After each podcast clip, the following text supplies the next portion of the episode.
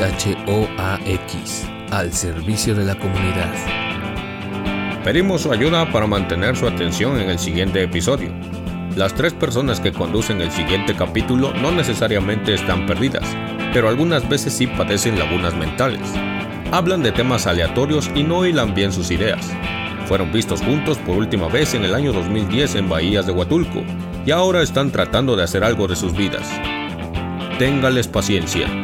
Cualquier conducta que usted considere inapropiada, repórtela con su progenitora.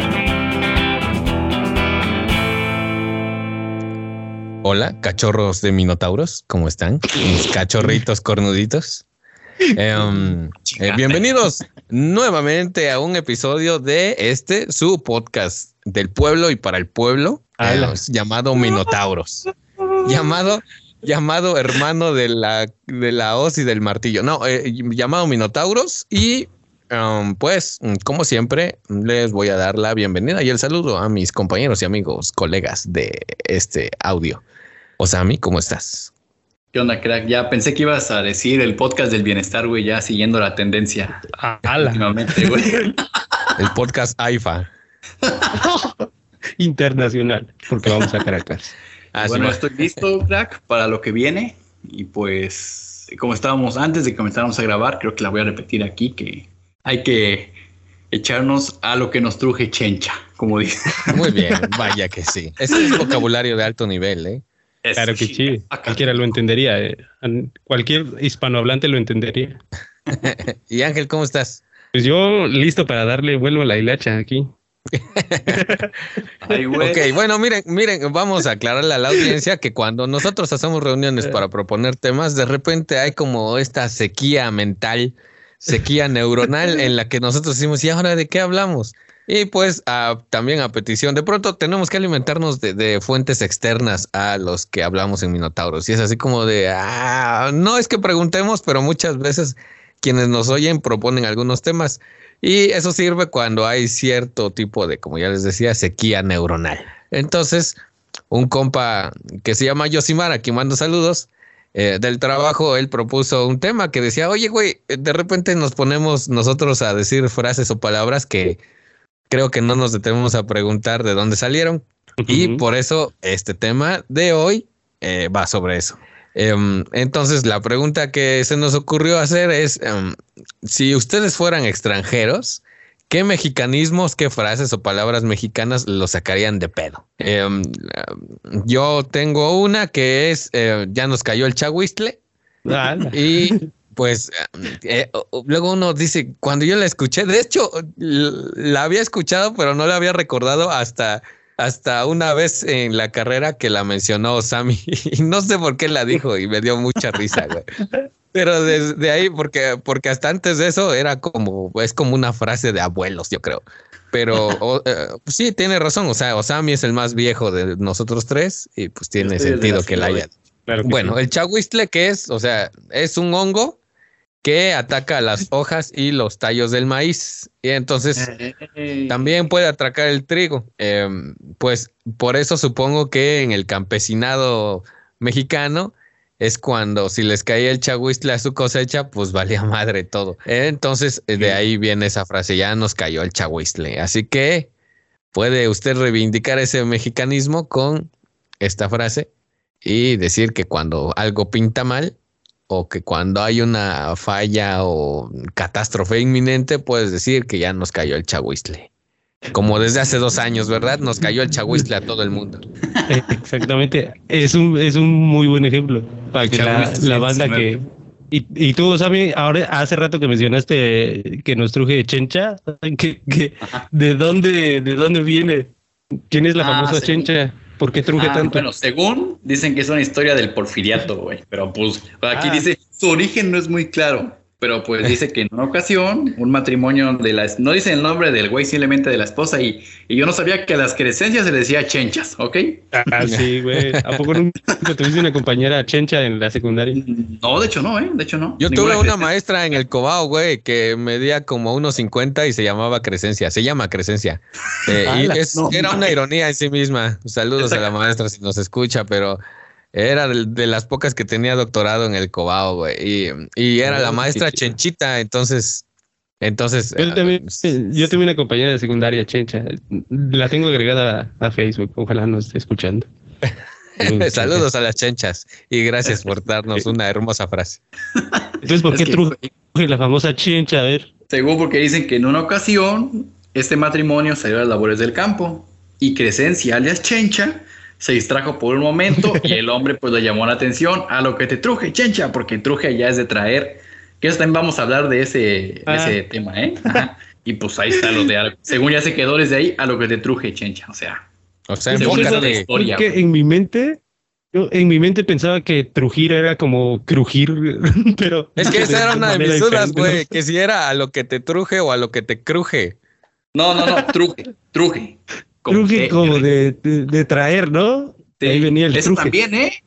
Yo cuando vengo, por ejemplo, en Chilangolandia y aquí en Oaxaca es diferente lo de traer. Aquí cuando llegué yo y me decían, le traigo esto, yo decía, bueno, ¿dónde está? No, venían a recoger algo para llevárselo. Ay, güey, una vez discutí eso en el trabajo con una, con una chava de Venezuela, güey, con una chava de Venezuela y estaba el poli que era, que es de Oaxaca. Y entonces dicen, no, es que vinieron a traer un trapeador. Y la venezolana decía, no, vinieron por un trapeador. Vinieron a recoger un trapeador. Y el poli decía, no, vinieron a traer. Y decía, ah, o sea, que vinieron a dejar. No, vinieron por él para llevárselo. Y fue un pedo, güey. Y güey, donde yo, yo dije, no mames, sí es cierto. No puedo decir que estamos mal, pero sí hablamos raro, ¿ves? y siempre vengo a traer esto y yo, ¿y dónde está? Y ahí sí, ya, entendí que es a llevarse algo. Exactamente. Vengo, vengo a por algo. pero está mejor, es más entendible, vengo a por algo que el vengo a traer. sí, pero nada mames, que vamos a decir, eh, vengo a por estas pesetas. Hostia. Ahí nomás uno debe decir, chale. Puta madre, ¿qué es eso, güey? Otra expresión, güey. Esa, ¿Eso de dónde chingados vino Chale? No sé, güey, pero sé que es muy chilanga. Pues sí, güey, esa yo tampoco, o sea, creo que su origen es desconocido, pero vaya, una vez me chocó, a ver, voy a decirlo, pues tengo, tengo algo, tengo un rencor guardado desde hace muchos años. Sácalo, sácalo. Era el 2010. Eh, entonces a mí me tocó hacer prácticas profesionales de la carrera, pero yo elegí ambulante la gira de documentales. Saludos Gael García, Diego Luna y Pablo Cruz, que creo que son los productores que siguen ahí. Y había una chava, de repente, o sea, la mayoría del equipo que estaban ahí eran mujeres y eran extranjeras, ¿no? Había una chava de Nueva York, había como dos de Quebec y ese pedo. Pura güera. Ah, solo Amanda Azúcar era mexicana, este, era chida ella, pero también medio, medio piel blanca, puro, puro piel clarita, pues. pues el solo, ya, ya la delataba una oaxaqueña y un oaxaqueño son los que estábamos haciendo ahí servicio social, bueno, no, este, prácticas profesionales y puro piel canela contra toda la gente blanca ahí. Bueno, el chiste es que de pronto alguien de ahí dijo, ay, no sé, y, ¿saben qué me contestó? No sé de qué estaban hablando y estaban hablando de alguna conversación que habían tenido con alguien. Y dijeron, y lo único que me alcanzó a contestar fue chale. Y alguien preguntó de las extranjeras es, si es cierto, lo usan mucho y yo nunca la he entendido. Y güey, una de ellas dijo, es que es como de mal gusto, ¿no? Y yo, ¿qué? Yo todo indignado, güey. Pero diciendo por dentro, chale. Pero sin, eh, sin valor suficiente para contrariarlas porque pues yo decía, no, me van a salar aquí mis prácticas, yo me van a hacer el feo. Y dijo que era de mal gusto el chale, güey. Te van a mirar el resto de tus prácticas, pues no. No, y, pero la neta debía haber reivindicado ese mexicanismo, haberlo defendido y decir, chale, ¿cómo que es de mal gusto, ñera? sí, la neta. Chale, con tu manera de pensar. Sí, crítica negativa merece un chale, chale. Pero sí, ¿de dónde viene el chale? Ese será tarea para, para después. Yo nada más, bueno, no sé si, no, tiene nada de sentido eso de un chalet, ¿no? Un chalet, que es como ah, una vivienda así medio acá. Nah, no creo, no creo que venga por ahí. de hecho, era un artículo que yo no había encontrado, pero justo en ese momento apareció ah, por obra de, por arte de magia, güey. Dice, que fue que tiene su origen en, la década de los 50. ¿En dónde creen? ¿En qué barrio bravo de México? Tepito. Polanco, ah, sí, sí, Tepito, güey, la neta. sí, que Sale la ropa. Checa eso, y surgió, yo, si hubiera sido esto una trivia, la hubiéramos perdido miserablemente, güey. Como la selección en penales o en, en el cuarto partido de los mundiales. Que es, eh, los- el chale es como se les llamaba de, maye- de manera peyorativa a los chinos que radicaban en México, güey. Ah, no. Ah, sí, sí, es cierto. Hay un libro, güey, que se llama El complot mongol. Ah, pues aquí el- lo cita también, que ahí hablan de eso. Ajá, el, el- el personaje principal es, es que está chido el libro porque es una operación, se supone que conjunta entre soviéticos, gringos y un agente mexicano, güey, para acabar con un complot que según quiere, eh, a- quieren asesinar al presidente de Estados Unidos que va a visitar México. Pero se supone que, que justo este, este, este plan surge a- en el barrio chino, o sea, es un grupo de chinos los que se quieren garchar al, al presidente mexicano. Presidente. Pero el, Oh. el, eh, está, el libro está narrado en primera persona por el agente mexicano. Y siempre dice estos pinches chales, en lugar de decir pinches chinos. Entonces, sí, güey, tiene razón. sí, de hecho, ¿En aquí qué dice que la Real Academia de la Lengua cambió? Española la define como persona residente en México, originaria de China, descendiente de chinos o con rasgos orientales. Chali. ¿Y ajá, en qué momento pasó de hacer referencia a los chinos a hacer este referencia a que algo está culero? Pues en ese libro lo ocupa así como cuando algún, algún chino decepciona o algún chino hace algo que tú dices, ay, este güey, ¿cómo fue a hacer eso? El, el protagonista lo dice así, pinches chales. Así Ay, como... ya, ya, ya. Entonces supongo que sí, no sé en qué grado se deformó, pero sí viene como cierto grado de frustración ahí, decir, chale, ¿no? Como, eh, sí, frustración, enfado, un poco de, de resignación también lleva ahí la, la palabra, creo. Sí, sí, sí. Pues es que con el tiempo también muchas expresiones cambian. Como Sí. este quedarse de a seis. Yo no sabía de dónde venía quedarse de a seis. Ah, chinga. ¿Se ocupó Este- alguna vez o nada? Porque hay frases que yo pienso que nada más fueron en los libros, güey. ¿Sí se ocupó? O, o que te ponen un cuatro. También sabías de dónde Ajá. viene. O sea, es- está, yo, o sea, yo sí los he ocupado utilizar frases con números, porque también eso es muy mexicano, ¿no? Sí, güey. está dos, tres. Ah, dos, Ajá, tres. sí, qué pedo. neta, güey. Ay, güey, es que aquí tengo un compendio de frases que no mames, hay unas que me dan mucha risa, güey. A ver, a ver, échate una. Está esta de, no le busques chichis a las culebras, qué pe... Yo lo escuché, pero con viene, hormigas, viene, o sea, güey. como viene luego, eh, esta, esta me la pasó el compa que, que propuso el tema, que les digo, pero viene la frase, güey, y viene como una, como una especie de Un ejemplo. traducción o explicación, güey. Ay, ay, ay. Pero dice, no le busques chichis a las culebras, y adelante viene entre paréntesis, pues es que ni tienen, dice. o sea, ya te quedó claro, güey, ya no le busques chichis a las culebras, no mames, Sí, está madre. eso. Ya de- dejas de estar amando, dicen. Y luego la otra de amaroma de hormiga y dice la explicación, o sea, una maromita chiquitita. No, mames. sí, güey. No, está. Si quieren, sigan y ahorita le- les saco algunas otras frases. Sí. Y también está la de Ah, aguanta vara, güey. Esa está. Ah, ándale. Aguanta. Oye, pero güey. ese su origen está, está gachito, güey. A ver, A a, ver. ver.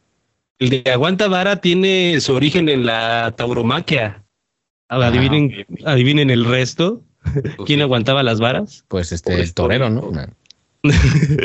no, güey, los toritos. Este, los toritos, pues los más bravíos eran los que aguantaban más picotazos, este, eh, antes de morir, o sea, se, se resistían más a la muerte.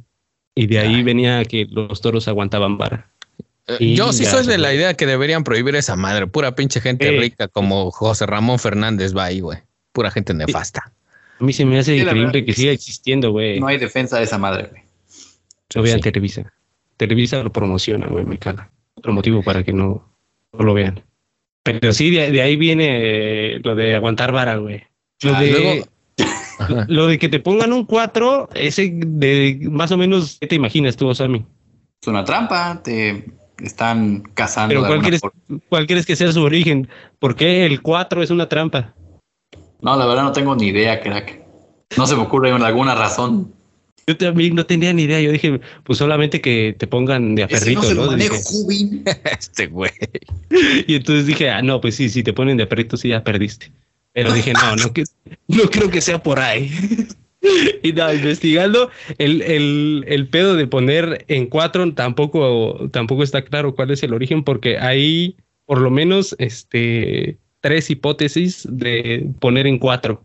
Eh, la primera era una trampa que se utilizaba para cazar liebres, que se hacía con varitas y con una roca o con una losa, pero las varitas se acomodaban en forma de un cuatro. Y entonces cuando pasaba el animalillo cerca de la trampa, se soltaba una cuerda y ya caía, caía en el cuatro. Le pusieron un cuatro a la liebre y caía. Esa es una de las posibles hipótesis. Otra eh, también está está, está más interesante y está más, más cool, güey. Porque se supone que involucra robo de caballos.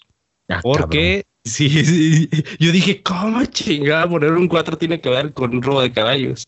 Pues, resulta que este, para poder entender hay que remitirse a la etimología del latín de, de los cuadrúpedos, que se llamaban animalia cuadrúpeda, que pues significa animales de cuatro patas y que con el paso del tiempo, este, pues los cuadrúpedos eran la referencia para los caballos. Y de ahí es que a los ladrones de caballos se les conoce como cuatreros. Porque un cuatro era sinónimo de decir caballo.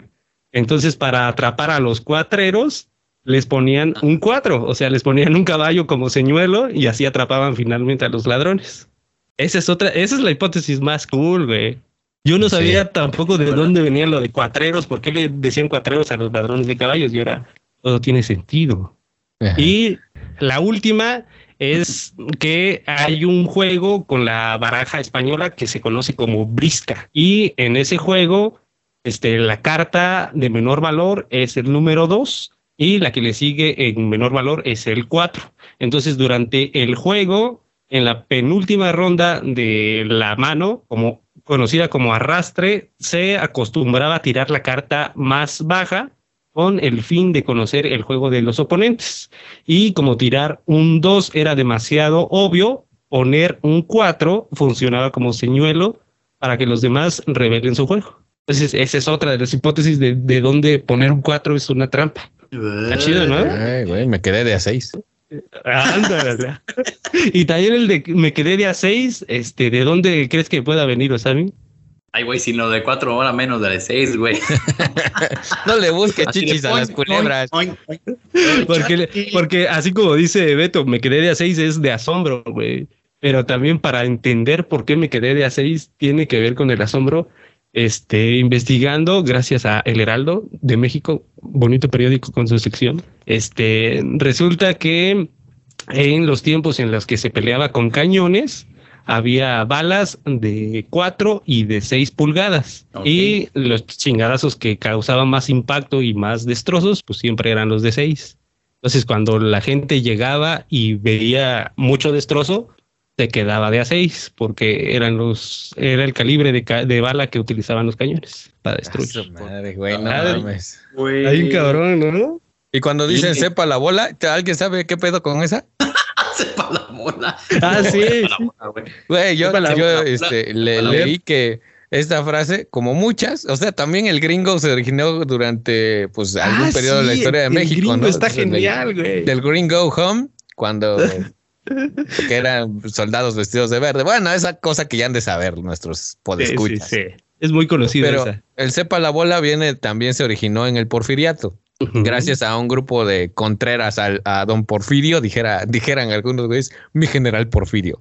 ¿Cuál tu general? Pero bueno, este, eh, bueno, había un grupo opositor pero no tenían un líder. Entonces, cuando se atacaban y muchas veces para, para responsabilizar a alguien, pues no tenían como a quién dirigir la culpa y decían que era una bola de gente, o sea, un montón de gente.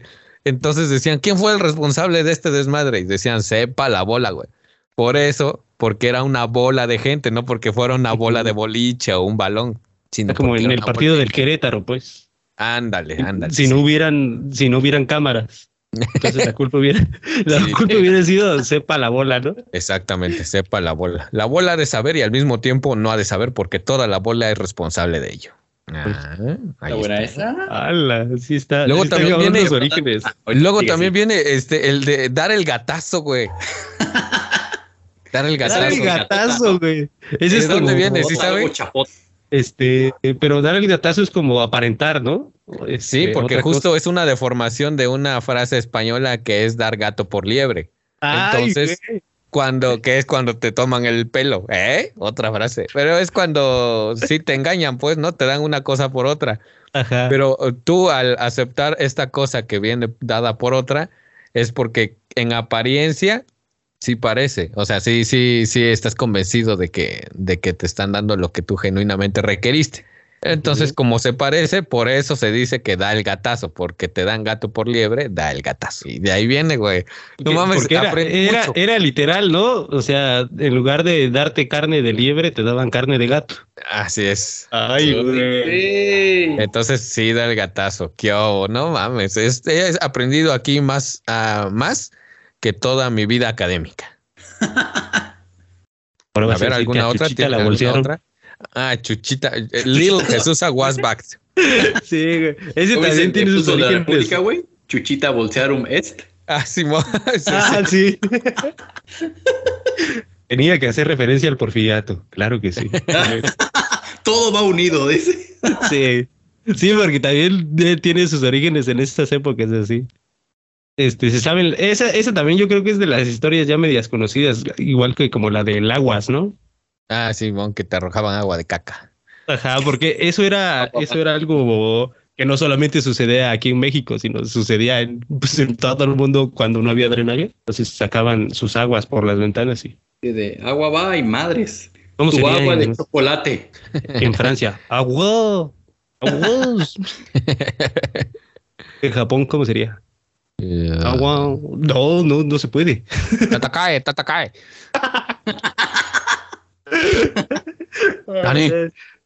ya te cayó el 20, también es algo que descubrí que no es tan mexicano, porque hay una versión de te cayó el 20 en un chingo de países, güey. No, ¿Saben de dónde? ¿Por qué era? Ah, ajá, de la monedita, exactamente.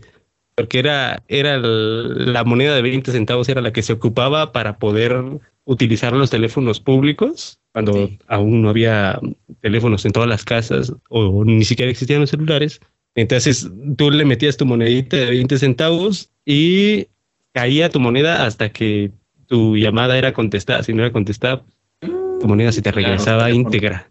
Entonces sí, cuando ya te caía el 20 es porque ya, ya podías hablar con la persona que querías. Ya, ya, ya captaba. Y existe lo mismo en Argentina, en Alemania, en Inglaterra, pero pues con la respectiva moneda y denominación pues, de su país. En Alemania era 20 ¿no? Exactamente, Exactamente. Muy bien pronunciado.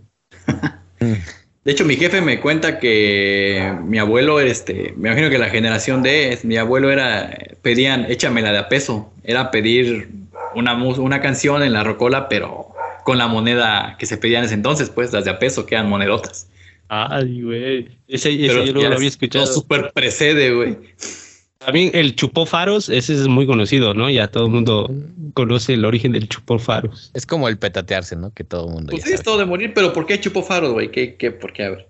Ah, porque a los que iban a ser fusilados en la época de la revolución, este, ah. como, como último deseo o como última cosa que se les podía permitir, era fumarse un cigarro y pues los que eran los más populares en esos tiempos pues eran los faritos. Entonces, bueno, no los faritos porque existen marca faros y faritos, eran los faros. Y pues sí, cuando la gente decía ya chupó faros es porque ya lo iban a fusilar y ya dejaba de existir.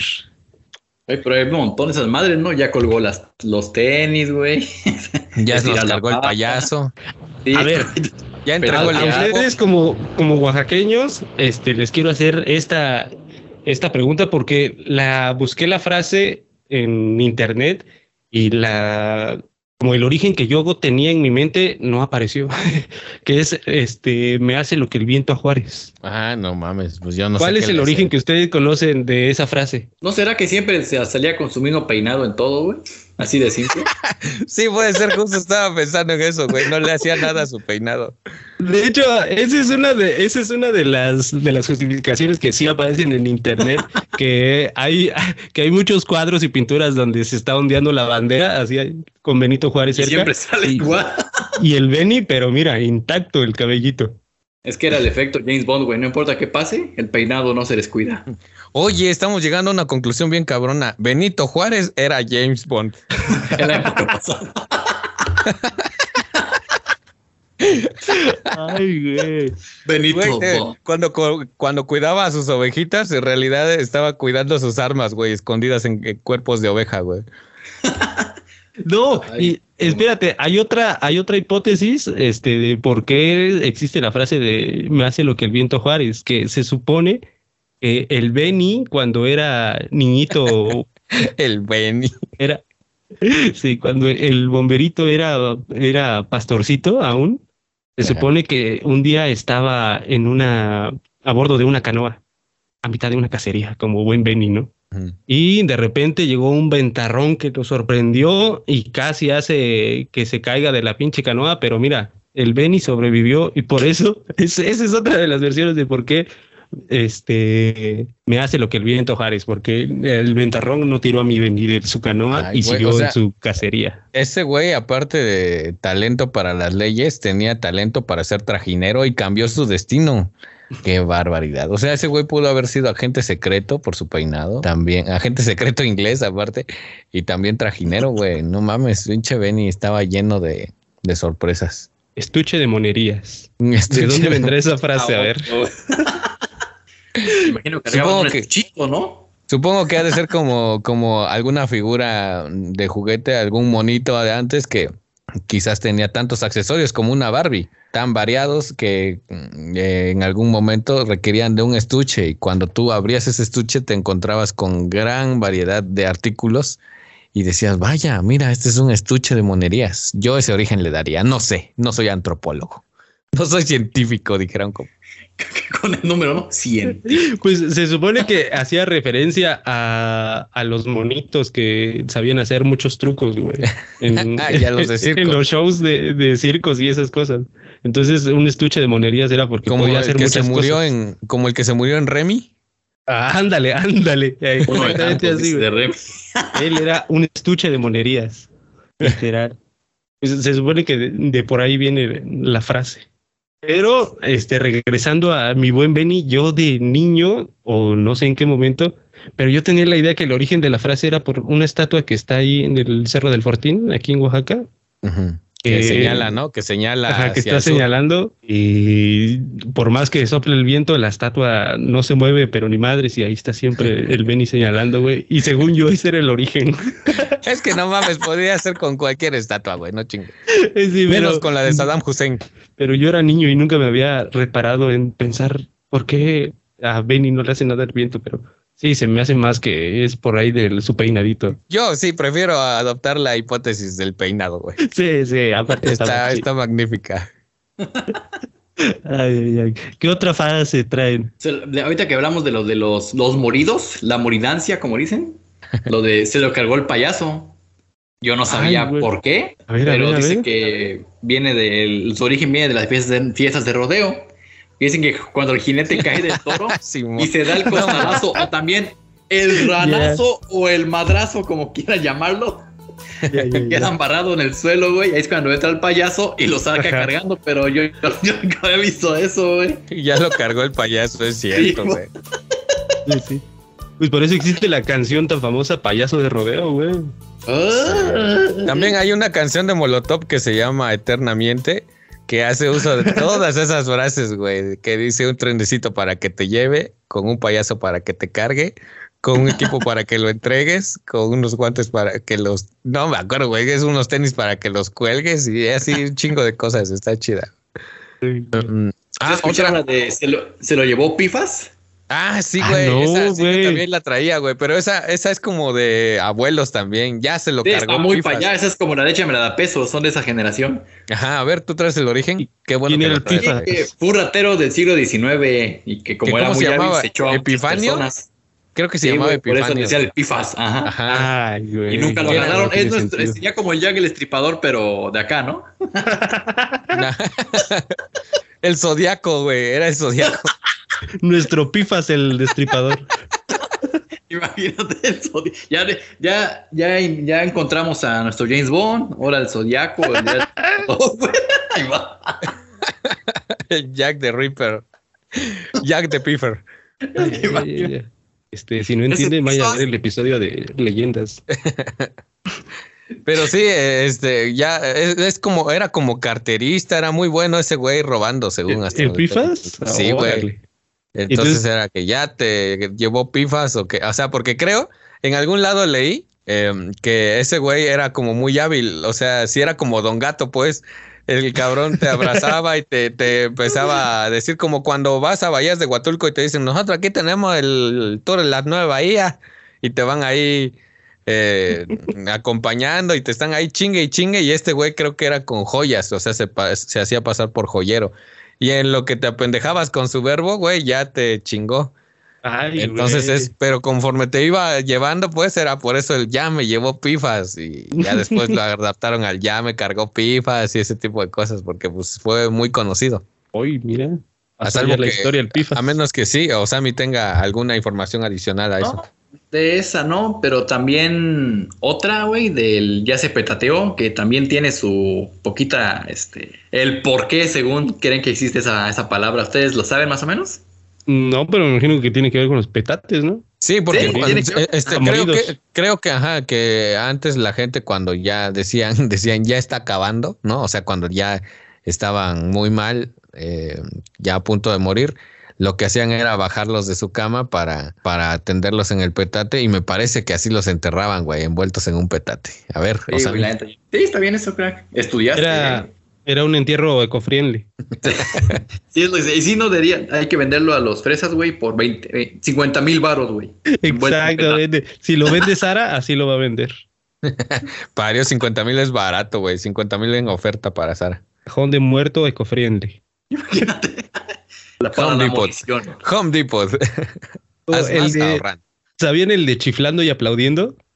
¿De dónde eh, viene?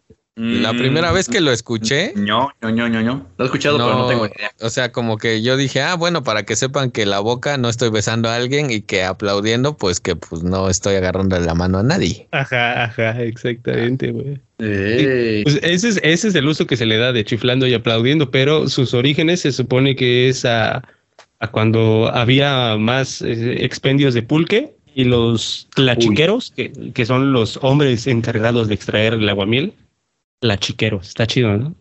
Porque viene de, del náhuatl, la chiqui, que quiere decir raspar algo. Entonces los tlachiqueros pues estando en su labor de extraer el aguamiel, pues de repente le daban un traguito, de repente pues sabía rico, le daban otro traguito, seguían trabajando y le daban otro traguito y los cabrones luego terminaban ya todos pedos o ya no, o contaminaban el pulque con sus babitas. Y entonces los patrones, los hacendados, los españoles, los ojos güeros, este, impusieron este, la regla de que estuvieran chiflando mientras estaban extrayendo el aguamiel para saber que no estaban chupando.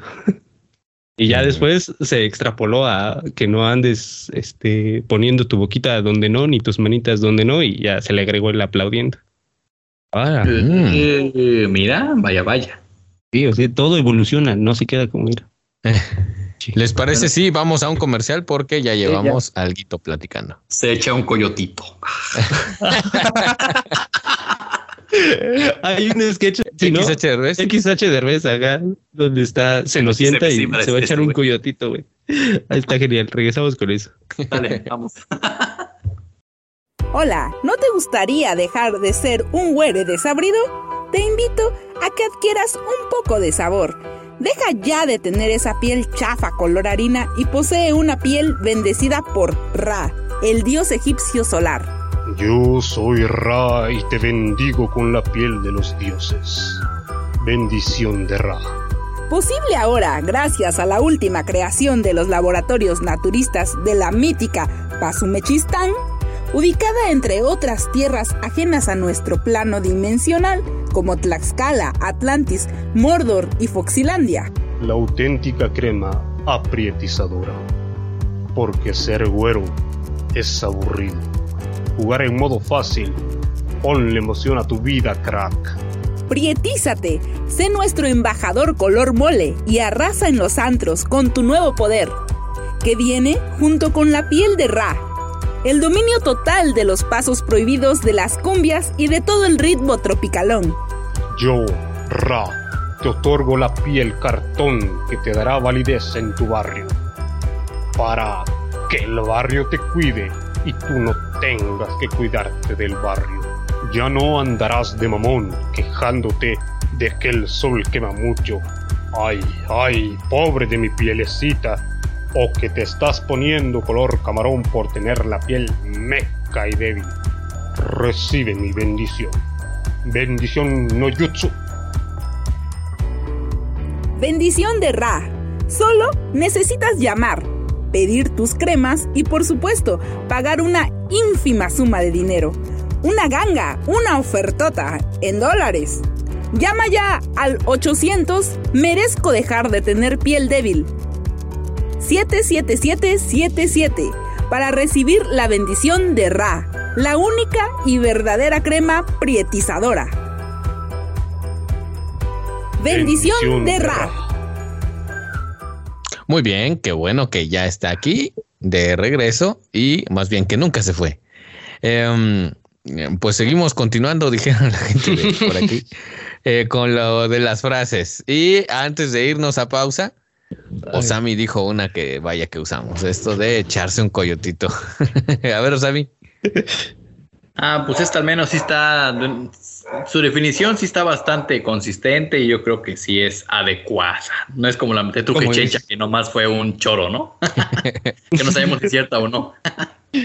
Ah, bueno, porque esta expresión dice que alude a, obviamente, a esos animalitos que viven en el, país. Y es el sinónimo que es de tomar una siesta, pues de dormirse. Tomar una siesta, yo nunca ocupo esa frase, pero digo, de dormirse o de aplastarse, de jetearse. jetearse, sí, güey. Y ya, ni modo que digan, voy a tomar una siesta. Ah, ¿qué, es esto? español neutro, qué chingados, voy a comer un emparedado. sí, güey. ¿No has ocupado que te eches un coyotito? ¿Eh? sí, eso sí ocupado. Esa frase, así la letra como tan un sí, pero tomaba una siesta, no. Ajá. Este, es como los que le llaman soda a los refrescos, güey, así. ¿eh? Exacto. de hecho, siempre pensé que la soda y el refresco eran cosas distintas. Y después me enteré que no, que es lo mismo, pero. Es que una era gringa y el otro era mexa, por eso. sí, bueno, así volviendo a, volviendo a lo que nos truje, güey, lo del coyotito, es porque echarse un coyotito no es que te vas a dormir toda la noche, sino que regularmente te ves, vas a, dormirte en un periodo del día. Y estos animales lo que hacen es que duermen en el día, pero lo hacen por cortos periodos de tiempo. Así que echarse un coyotito es. Te vas a dormir un ratito, pues no vas a jetearte completamente. Sí, que está mal dicho. Si vas a dormir, no puedes ir a echar un coyotito. Si vas a dormir para de noche, para el día siguiente, está mal dicho. Sí. jetearse sí aplica, jetearse sí aplica para que sea hasta el otro día. Pero echarse un coyotito es nada más una, una siesta. Oye, ¿y tienes muchos coyotes en tu casa, güey? Porque ahí se oyen. Ah, pero son perritos. Bueno, son los, son los que podrían. Ah, no, más bien, son los que involucionaron, ¿no? Ajá. los perros domésticos. Pues diles que se vayan a echar ustedes, un. ¿Y ustedes saben orar? Amén. Porque le dice, pues órale a la. Así dile a, los perritos. Es una gran frase, crack. Ay, es, Pulque, ¿sabes orar? Ay, güey, pues es que la palabra órale dicen que proviene de los españoles cuando mandaban y dictaminaban algo que se hiciera al instante. Entonces decían la palabra ahora, pero después evolucionó al que dijeran hora y luego finalmente se le agregó la sílaba le. Esto lo dice Verónica Lozada, que es una especialista de la lingüística de la UNAM. Entonces, pues de ahí viene el órale para algo que supongo que en un principio era como em, ve por ve a traer las vacas y guárdalas en el establo, órale. Y era que, que lo hicieras en chinga. Entonces, pero ya actualmente se ocupa hasta para demostrar asombro, ¿no? Así de, ah, órale. Está chido cómo también van cambiando el significado de algunas el frases. Significado, sí. Sí, porque luego también esta de, de órale se, se juntó con, bueno, dio origen a otra que cuando se fusionó con la palabra hijo. Y entonces es lo que muchos definen como híjole, que se utiliza en Ah. países, además de México, se ocupa en Ecuador, en Bolivia, en Guatemala, Salvador, Honduras y Nicaragua para expresar asombro o sorpresa. Es como Pero- el ajijo. Ándale, el hijo, que sí, supongo que es una de- derivación del hijo, ¿no? Sí, yo Mm. también creo que sí. Sí, dice que híjole puede, puede haber sido formado a partir de la unión de hijo y órale. Mm, que así se hablaba cuando, pues cuando mm, se, se demostraba sorpresa. Quizás en un principio con el, con los hijos. Y luego ya dice aquí el ejemplo de órale, hijo de la chingada. Entonces, pues ya después ya fue el híjole. No sé en qué momento cambió de sentido eso, porque el híjole, ¿para qué lo ocupan ustedes? Aquí viene algo muy chistoso que para lo cual sí lo ocupa mucha gente, que es cuando te ofrecen algo y tú no tienes posibilidad de comprarlo y que para que no se oiga gacho dices, híjole, creo que no se va a poder. Sí, o cuando Eh, pasa creo que- pidiendo dinero ahí, güey, en la calle y tú, híjole, no tengo. O, híjole, gracias. No sé por qué dicen gracias, pero lo dice. Sí, sí, sí. Cuando no puedes con algo así de, híjole, te lo debo. Te lo Ya debo, cuando mano. alguien dice, híjole, ya valió madre, güey. Sí. A diferencia Ok. de un órale. aquí tiene mi coche, híjole, joven, y uno ya valió madre. Luego está esta otra de el verbo chacharear. Ay, güey. Chácharas, güey, esa palabra, sí. un extranjero sí estaría en aprietos, ¿eh? Sí, porque a eh, se supone que, que, eh, se aplicaba primero, o sea, eh, eh, esto se originó de un sustantivo. El sustantivo era la cháchara, que eran objetos viejos o en desuso que se vendían muy baratos, eh, que se vendían en los, ya saben, tan acostumbrados tianguis inherentes a la cultura mexicana.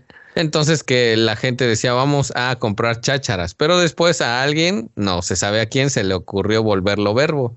Y entonces ya decía, vamos a chacharear y desde ahí se usa para que para decir que vamos a ir a comprar cosas muy baratas que quizás ni vamos a utilizar chido, pero que eh, son baratas y los venden en el comercio informal. Entonces por eso es vamos a chacharear. Yo, también de verbo, ¿no? Tarde o temprano. Ajá. yo, yo de chacharear encontré que era, bueno, se ocupaba en España, pero en España se entiende diferente. Chacharear se entiende como hablar mucho de forma animada, pero insustancial.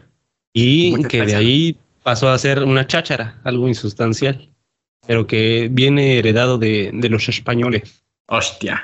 Órale, ¿no? Cómo va cambiando el pinche significado de cada cosa. Pues sí, es como polla, güey. Entre uno y otro lugar cambia mucho. Sí, sí, sí, sí. Pues en Argentina una concha no es lo mismo que acá en México. Pues no. ah, no, para nada. O agarrar, O sea, güey, también. Ajá, coger. Agarrar.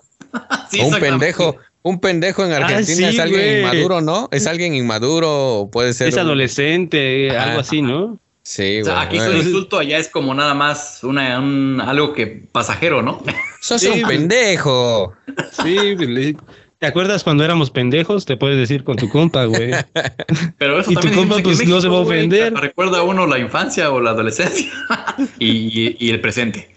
Pues sí. Oh. Si, si fuéramos argentinos y hiciéramos un, un episodio, sería de pendejadas, ¿no?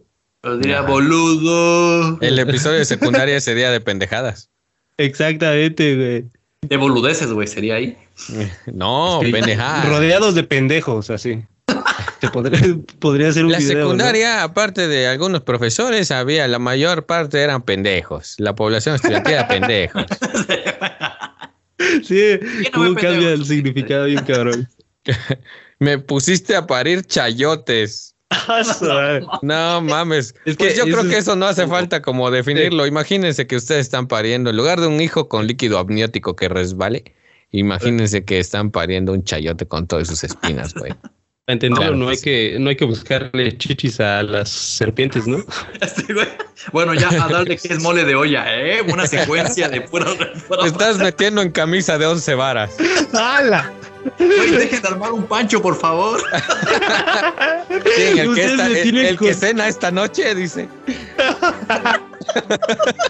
Alguien no está entendiendo aquí, un extranjero no entiende nada de lo que está pasando. Nos güey. vale madres. Güey, El extranjero se va a quedar como el perro de las dos tortas, güey, así.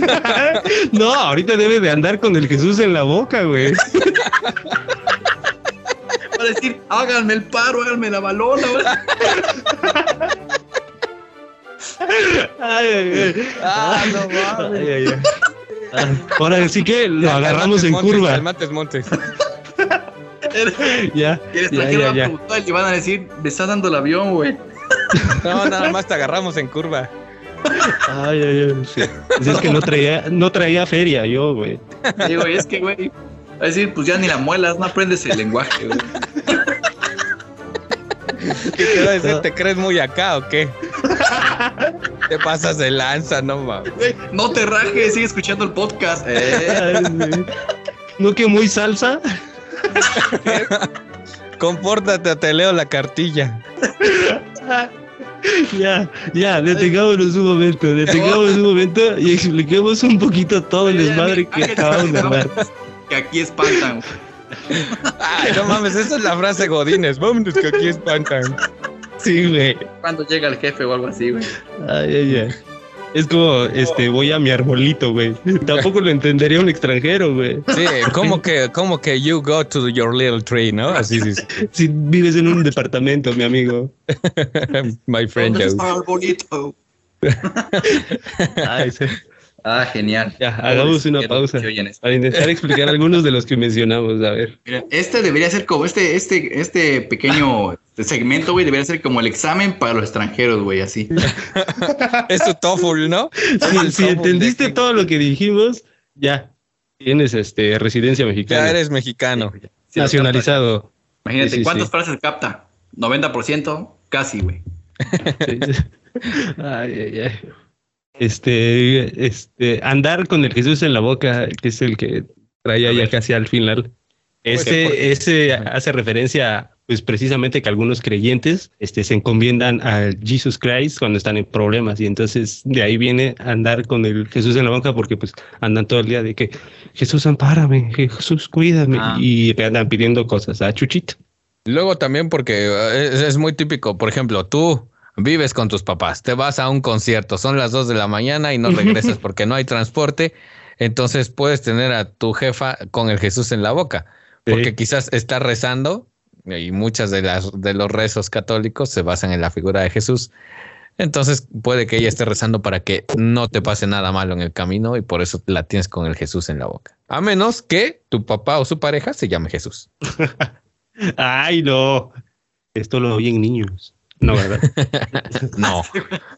Qué bueno. No, Comerse la torta antes del recreo. Ah, ya, güey, sí.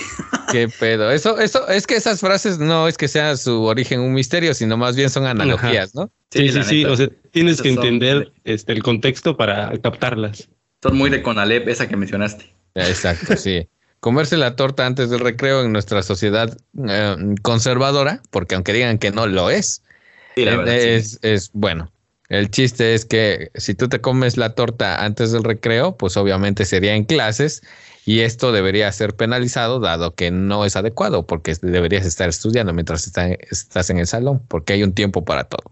Una vez dicho esto, entonces si te, si te comes la torta antes del recreo quiere decir que estás teniendo relaciones sexuales con alguien antes de iniciar una relación formal de noviazgo y o matrimonio, ¿no? Eso quiero entender. Y Eh, también. Más de matrimonio, güey. Pega para esa que es muy conservadora para. Ya se asocia también al embarazo, ¿no? Sí, Sí. regularmente. O sea, para que se ocupe la frase, debe haber un embarazo de por medio. Exacto. sí. Una bendición en camino. Exactamente. Un futuro ingeniero. Ay, mi piernita. Así es. Ah, Beto, tú mencionaste este, que lo agarramos en curva al extranjero. Ah, sí, güey. A Eh, ¿por agarrarte qué? en curva, pues am, no sé, amigos. Yo desde que viajo en la carretera Miahuatlán, este Huatulco, está lleno de curvas, ya como vomita uno, güey. Entonces, bien supongo que las curvas que son muy cerradas, tienes que tener alto nivel de precaución, pero sobre todo mucha concentración. Entonces, quizás que cuando él eh, puede ser, entiendo esta frase como me agarraste en curva, me agarraste concentrado en otras cosas y ante lo que me estás preguntando o lo que me estás diciendo, no tengo manera de reaccionar prontamente y me he visto sorprendido. Y por eso es que me agarraste en curva. Asumo que ese es el significado. Eh, sí, sí. Y Eh, también se supone que se asocia a- al béisbol cuando el pitcher te Ah, lanza una cabrón. pelota Sí, tiene todo el con sentido. efecto de curva. Sí. Entonces también se supone que ahí te agarran en curva. Ese es otro ah, y ya te ponchan, ¿no? Y valiste madre.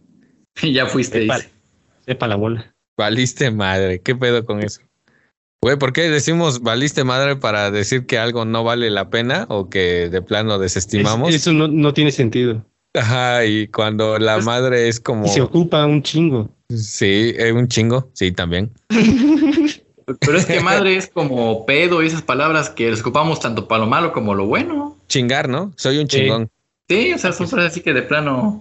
Qué buen pedo, güey. Qué mal pedo, güey. O sea, misma, misma palabra, pero diferente significado, pues. Ajá. Eh, ¿Cómo sería un buen pedo? ¿Sería un pedo silencioso? ¿O es más buen no, pedo? Porque los silenciosos son los más peligrosos, güey, así que. son los más hediondos. He observado eso, güey. Entre más escuche, menos huele. Pero mira, un buen, un buen pedo sería la combinación entre silencioso y no oloroso. Ese sería un oloroso, sí, sí, sí. Exactamente. Bastante discreto. Y que no huela. Exacto. Ese es un buen pedo, mira. Ya, lo, ya el resto ya son mal pedos, güey. ¿Y, cuáles son las frases oaxaqueñas que podríamos eh, señalar? Digo, ya que estamos, pues hay que, localizar un poco. Palabras, ¿no? El, de que parió, el que parió, sí. El que parió son de aquí, güey. Neta. Lo de traer que dijimos al principio, güey, eso es de acá. El que parió, ¿cómo podrían ustedes em, explicarle ese significado para alguien que no es de aquí de Oaxaca? Mm. Es que se usa en distintas formas, ¿no? El que parió no solamente tiene un solo significado. Ese que parió tú. Ese, es, ese es uno de los pedos.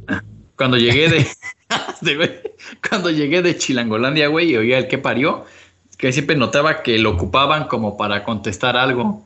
Decía, es que esto dice, ah, ¿qué parió? Así no es, y así. Es como una manera de corregir algo. es como diciendo ya ni chingas, ¿no? Sí, es un similar, es un similar, ajá. Ajá, como que te digo, ¿cuánto cuesta esta playera? Súper sencilla, así de ínfima calidad, y te dicen, ah, 300 pesos. Y tú, ¿qué parió? Pues, ¿qué hace o qué? Sí, güey. Mm, bueno, ya. Cuando no le quieres a alguien, también puedes ocupar el, el repario. Que hay otro que es que lo parió. Sí. sí, porque le puedes agregar al que parió, se puede hacer más grande todavía. Sí, sí, sí. Esa es una, una fortuna. Como la trayuda es muy típica de acá, también cuando ocupan el estás bien trayudo. Ah, sí, güey, que estás así bien macizo, ¿no? Que estás bien fuertote, güey. Bien yope. Ya no me da el chepe. estás bien yope, güey. Que, que sí, es diferente ser que estar yope, güey. A ver, ¿por qué? Estar yope es estar bien fuerte, bien tlayudo, güey. Así, ¿Ah, ahora resulta, güey. Pues está uno bien yope. Pero ser yope, güey. Ay, güey, no sé, es como el equivalente eh, chilango del naco. Del naco, sí, sí. Sí, ¿no? Es como. Sería más o menos. Estás meco, ajá, ajá, como, ah, pinche. Ah, meco, meco también. Ajá, como estás meco, estás todo yope. Estás mequetrefe, ¿eh? ¿El meco qué decías, Osami? No, porque yo lo escuché hasta acá, lo de Meco. no, pero sí está bien cabrón. No, sí es, sí es nacional, creo. Al menos sí, sí lo ocupan en el DF. Yo pienso que se fue popularizando, pero sí, o sea, no lo escuchaba en Chilangolandia. No sé si surgió después, no lo sé. es que cada vez que dices Chilangolandia te aumenta cinco años de edad, güey. Yo creo que esa es una frase muy de ti. ah, que ya no, sí, también. Otra que ya va a morir. Otra frase que ya fue. Sí, una palabrilla. Es que con nuestra generación, güey, el órale va a morir, el órale ya está ahí en nuestra generación. Ya la chaviza no la usa, ¿eh? ¿El sobres lo usan? ¿Ya no va? No. Bueno, pues en los emojis se lo he visto. ¿El cámara? Yo, yo creo que cámara ya no, güey. Ay, ya no. Acuérdate que ocupan puro. Yo todavía... GPI y esas mamadas. Ocupan puro. Solamente las letras GPI, pop, todo eso, güey, ¿sí? LOL. exactamente. Sí, sí, sí, sí, Dale. También hay otra palabra oaxaqueña que es bembo. Ah, bembo, bembo, sí. Esa ya no la he escuchado últimamente, ¿eh? Pero yo me acuerdo que, un compa en la secundaria les decía, eso. Les decía, a los compañeros, güey, ven, ven, ven. Y ya venía, güey. Le decía, bo, bembo. Y ya todo así de, ay. Pero bembo sí es como tonto, ¿no? Es tonto, es estar también inmenso. Sí. Ah, che, Bembo. ¿Cómo eres Bembo? Luego dice. Sí, güey, está chido. Está, está, tiene una ricura al pronunciarlo, porque es, eh, es, eh, cuando se les pone acento a las que son consonantes, güey. Bembo. Es todo Bembo. y es que se puede dar distinta entonación y ya se, se disfruta más. Es correcto. Eh, ¿Tienen alguna otra frase? Andar del tingo al tango, ¿de dónde creen Ah, que venga? ¿Eh? ¿La has Algo de baile escuchado? Tiene que ser, ¿no? sí, güey. Ay, discúlpame, es que no he tenido tiempo, han dado el tingo al tango. Yo lo he Sí. escuchado, pero con gente ya muy mayor, la verdad. Pues también Muy desde mayor. las que ya Muy va, mayor. va a morir. Sí, esa ya es la generación que- incluso previa, güey, así. A menos de que en la conclusión digamos que todas estas palabras que hemos mencionado hay que volverlas a poner de moda. Pero, pero andar del tingo al tango, este, se cree que viene de, países sudamericanos, precisamente de Perú, porque en Perú existe un poblado que se llama Tingo, que está en el distrito de Arequipa. Y pues, mientras que el tango pues hace referencia a la música y se supone que había un viejecillo que hacía esa ruta y que por eso el viejecito contaba que andaba de tingo al tango. Pero significa que andas muy ocupado, ¿no? O sea, como, Sí, que andas de arriba para abajo, que andas siempre en movimiento. aguanten, me voy a estornudar.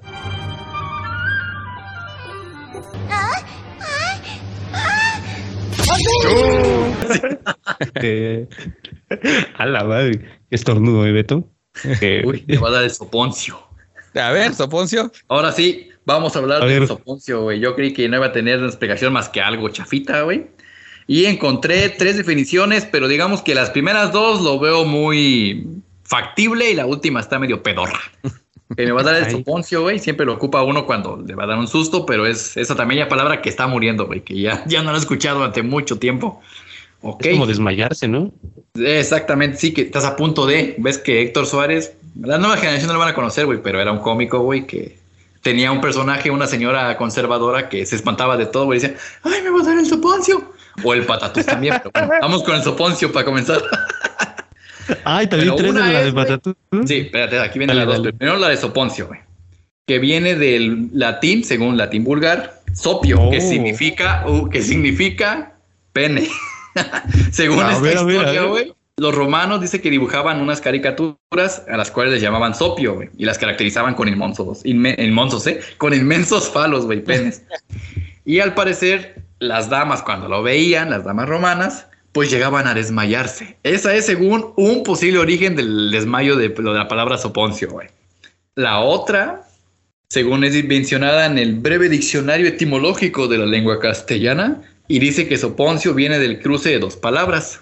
Sopetón, que es golpe brusco, y creo que está peor, güey. Arreponcio, que es accidente o ataque de un mal.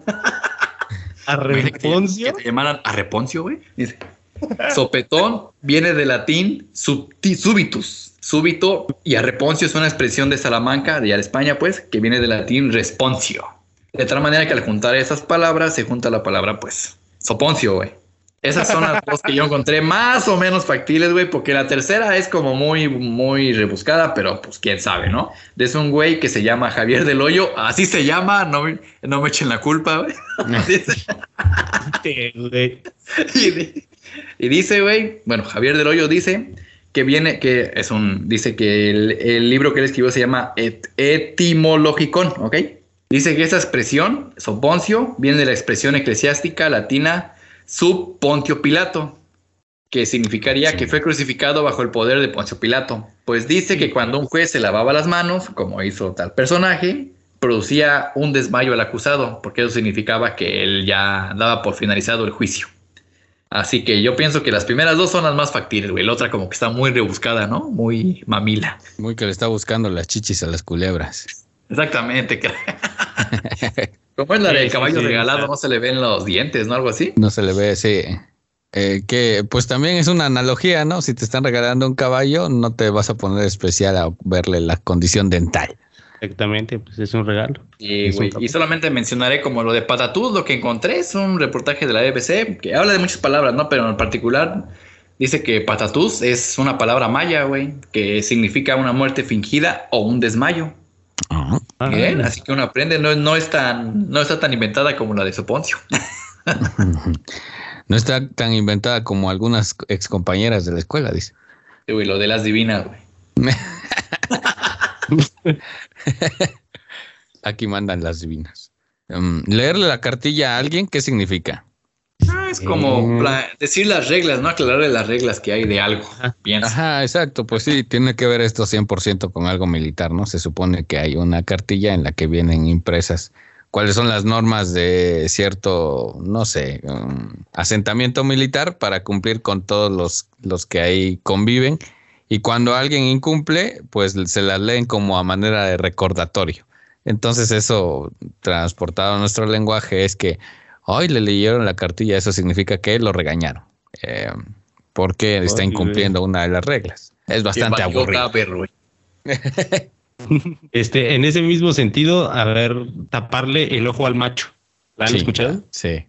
Sí la he escuchado, pero no sabría de dónde carajos viene. Ah, no, pero no se te da una idea. Es, es algo hasta bastante literal. Taparle el ojo al macho. Pues algo de cazadores, me imagino, ¿no? Pues se viene de, de los arrieros en sí cuando utilizaban este bestias, bueno, utilizaban mulas para, para llevar sus cargas y les tenían que poner este, estas, estas como tapaderitas que tienen en sus ojitos para que no se distraigan y nomás vayan viendo al frente. Ah, Entonces ahí viene de taparle el ojo al macho para que no se distraiga con hembritas o con cualquier otra cosa que, que esté así a su alrededor. Y también de que cuando los quieren tranquilizar a los caballos por alguna cosa, pues se le tapa el ojo al macho. Sí, porque los machos eran los que ocupaban para, para las cargas y pues de ahí viene taparle el ojo al macho. Bastante literal. Y ya de ahí con el tiempo pues se fue transformando y ya taparle el ojo al macho era como cubrir acciones que no se quieren dar a conocer a otras gentes y así. Es como sinónimo de engaño. Jodas.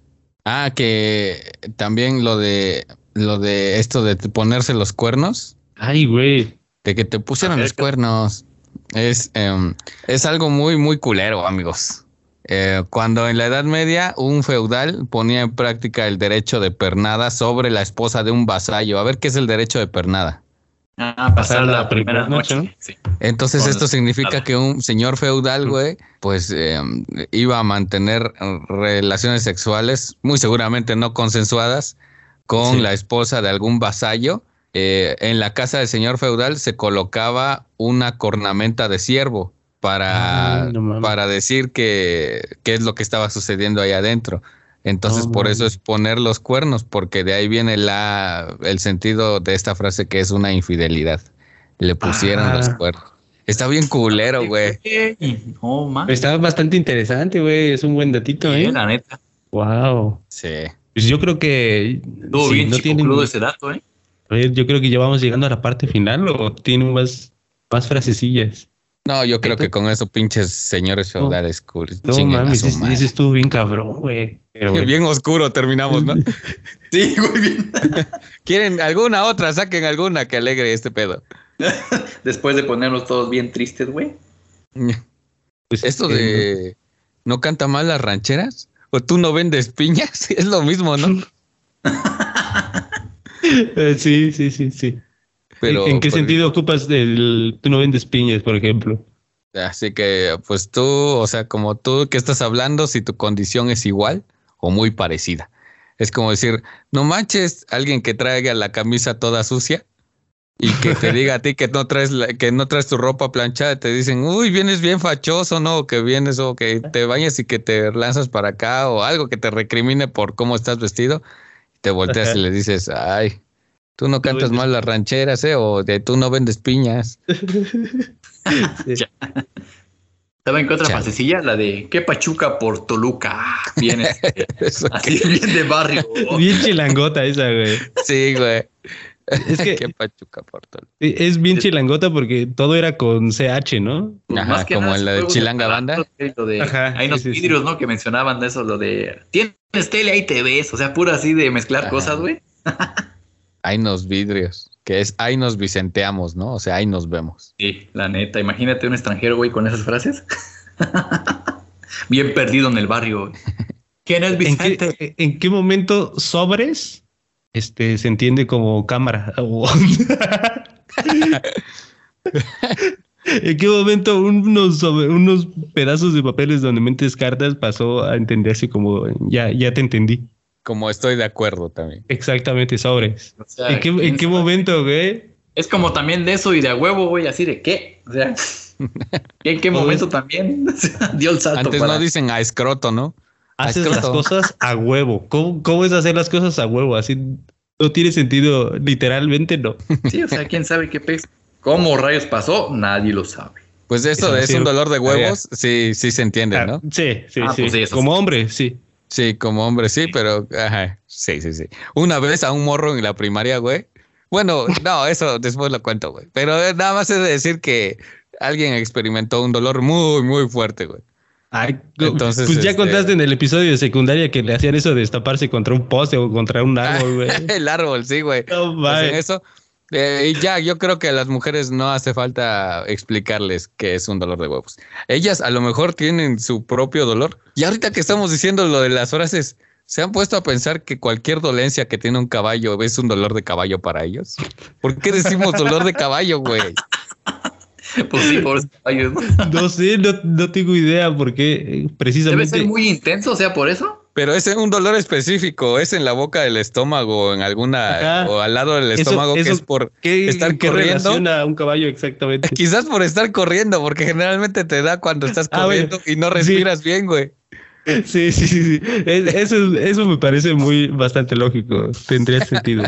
Dolor de caballo porque es al correr. No mames, está muy cagado. Pues todos tienen hay más mucho- o ya estufas. ¡Hala! Pues yo Luego- creo que y, luego, y luego pasa que se van deformando. Por ejemplo, el cámara también Ajá. ya después era camarón. Camarón piernudo. Sí, todo lo van transformando. Luego ya Sí. queda cámara, pivote y qué, llanta. Sí, güey. Pues sí, güey. Eso qué pedo. Ay, El güerita color de llanta también está cagado. Güerita con nunca había escuchado, güey. No mames, ¿no? No. Botellita de, botellita de Jerez tenía una canción que así se, que se llamaba Tonske mi reina. Ay, y luego güey. ya decía, Tonske mi reina, ¿a qué hora sales al pan?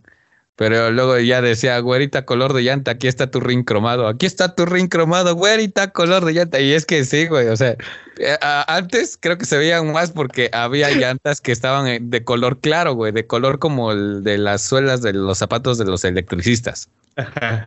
Eran de esa goma. Entonces, Mm. pues hay tonos de piel que son más claros y dado que solo había dos colores de llanta, o era la morenita o era la güera, por eso creo que de ahí surgió el güerita color de llanta, porque Ah, chinga. ya saben que luego no- los cánones de belleza se van más por la piel clara. Sí. Qué bueno Sí, que eso sí. está cambiando. sí, sí, ¿eh? Sí, la verdad. De hecho, hay, un, hay una frase que me da risa. Eh, Yo sé que es racista, pero me da risa el de no me hables en ese tono de piel, güey. Ah, qué Me da mucha risa. Luego hay frases bien culeras, güey, como eso de, ah, son bien negreros, o sea, que quiere decir pues, que casi, casi te esclavizan, ¿no? Es una exageración, obviamente, pero pues sí hace alusión a que pues, los negros, para muchos siguen, ah, dicen, ay, me trae chambeando como negro o ese pedo. Esto va así, la neta. Pues ya ves, Fox, güey. Están haciendo trabajos que ni siquiera los negros quieren hacer allá en Estados Unidos. Se mamó. Pinche se mamó, pinche viejo, güey, marihuano. Viejo marihuana.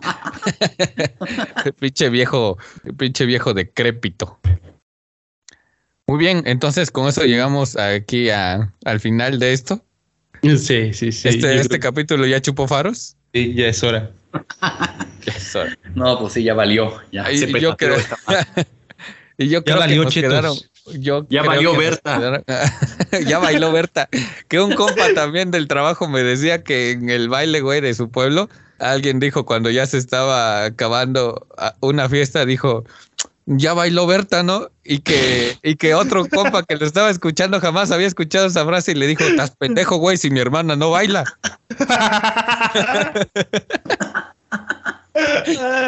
Ay, qué genial es cuando no la cae, no la sí, güey.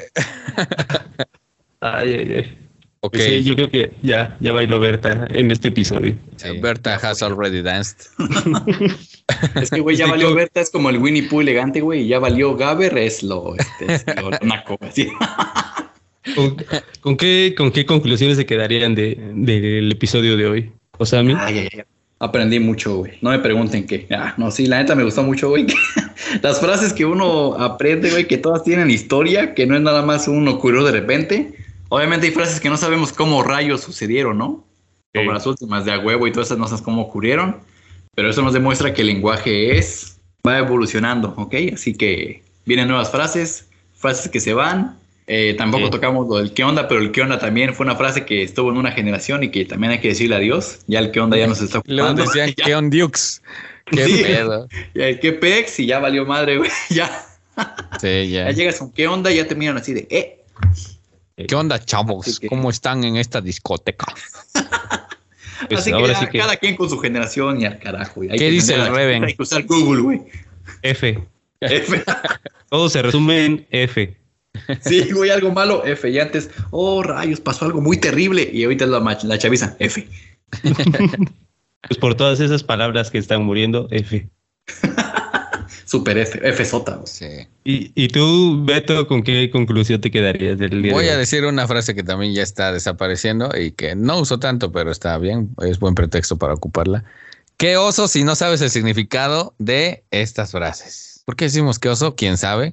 Es algo que exploraremos próximamente, pero em, pues eh, yo creo que está chido como, me, me gusta mucho como en México y muchas veces en, Latinoamérica resignificamos bastantes palabras, acomodándolas a, no sé, a ciertos contextos, eh, mezclándolas con otras que nos hacen un sentido diferente y eso nada más nos demuestra que el lenguaje, aparte de ser muy variado en cuanto a su léxico, en cuanto a los sentidos que las palabras pueden tomar, es tiene una infinidad de posibilidades. Yo me acuerdo que eh, ya no lo hago porque ya considero la práctica bastante arcaica de alburear, pero en, en el- cuando yo iba en la prepa con algunos compas eh, albureábamos en inglés.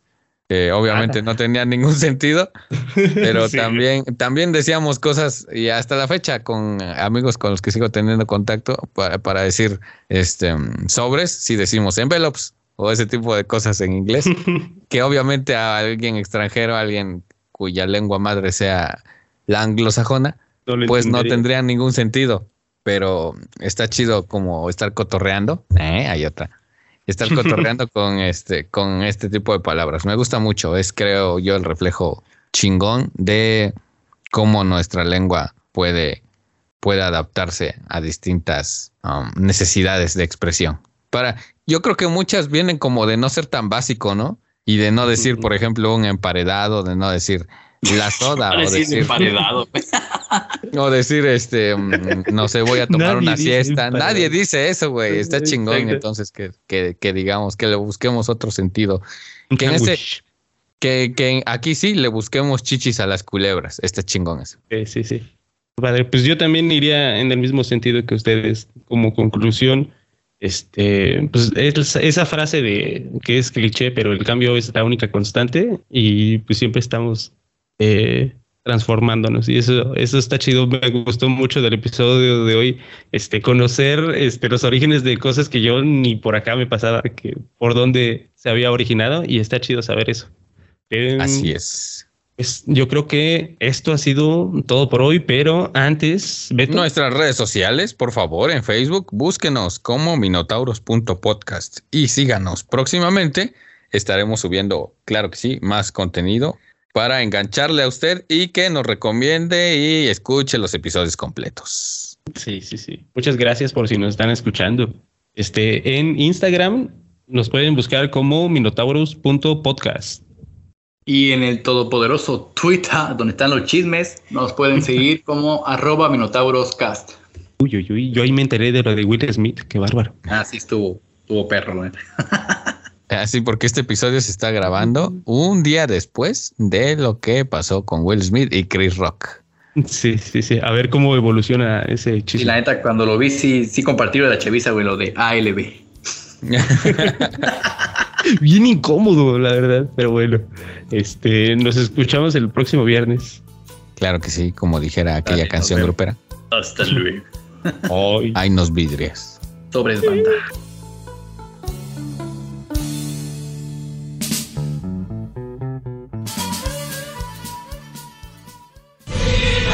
El podcast que usted acaba de escuchar no tiene el visto bueno del Sindicato de los Trabajadores de la Radio y la Televisión, ya que se encuentran sesionando en las paradisíacas playas de Bahías de Huatulco. Citatir, CTM, Sindicato de Vanguardia. Sí, Tati. Sí, Tati. Sí, Tati.